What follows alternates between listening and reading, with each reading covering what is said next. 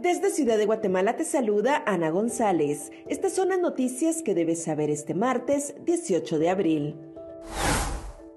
Dos aviones se impactan al rodar en pistas del aeropuerto de Ciudad de México.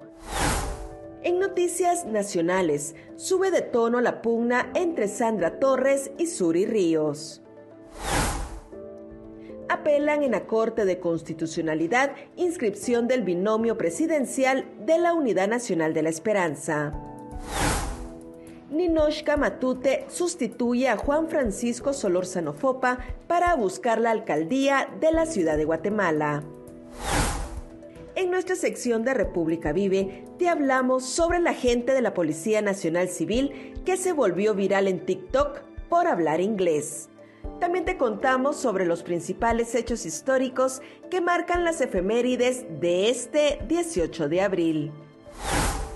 Eso es todo por hoy. Para mayor información ingresa a república.gt y mantente informado sobre las noticias del día.